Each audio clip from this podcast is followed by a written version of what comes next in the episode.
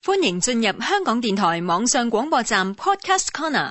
我記得啊，顧紀姜你都寫過一本書，係一個題目係就係、是、溫柔就是力量，係咪即係好似太極嗰啲以柔制剛啫啊嘛？呢呢呢個係一個，我覺得係一個境界嚟嘅。即係以前咧就會覺得誒、呃，哇！我要我要爭取，我梗係要強要強硬啦，係咪？但係原來後來發覺強硬咧係你贏咗表面上嗰一刻嘅啫。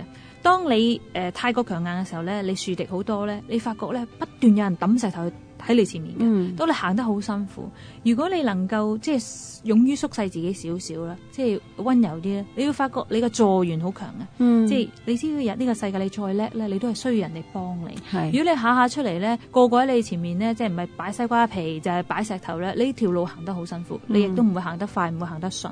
咁我諗下誒，嗯寧所以願我一就路寫行咗有人同你笑好過啦，係嘛？係啊，咁你 自己又開心啲啦，同埋嗯誒，你會發覺嗰個力量咧，即係你個成就力嗯量咧會更加大。你喺呢本書裏邊，你寫咗好多啲嘅都係類似金句嘅嘢喎。誒、呃我我唔敢講個金句，呢個係我自己真係親身嘅體驗嚟嘅。即係譬如曾經有一段咁樣啦，話我曾經喜歡把話說得像劍一樣鋒利冰冷，傷人無數。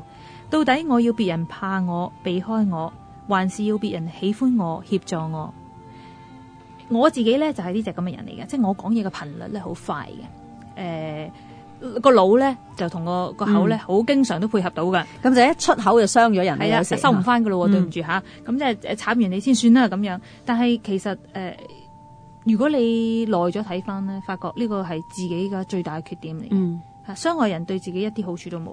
倒不如係咪如果講一啲係令人開心嘅説話會好啲啦？係啊，所以其實唔使錢㗎。我唔明白點解我哋以前要咁吝嗇咧，即係講句好聽啲嘢都唔得，講誒講親句嘅嘢咧都即係誒、呃有刺啊，誒、呃、窒人啊，即係呢啲咧香港嘅特性嚟嘅，好多人都係咁咁點咧？咁我調翻轉頭咁講，你得到咗乜嘢咧？嗯，其實就冇嘅。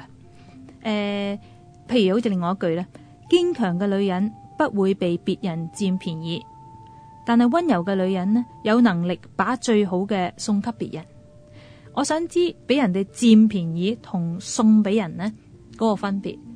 送俾人你係係你主動送一啲嘢俾人，人哋會記得你啦，開心啲啦，係啊係咪啊？咁如果嗰樣嘢，誒、你俾人攞走，同你送俾人嘅，哇，嗰個爭感好覺遠啊！爭好遠啊我啲嘢梗係唔想俾你攞走啦，係咪係啊咁既係然我我送甘願俾俾你啊嘛，係咁咪啊？，咁好鋸噶咯噃，嗯係嘛？咁點解我哋唔可以做到好鋸嗰種心態，而下下都要做到人哋係夾硬嚟搶你嘅咧？如果假假如嗰個人係真係想要嗰樣嘢嘅時候，嗯嗯。我俾你啊，係嘛？多個朋友好過多個敵人啊嘛。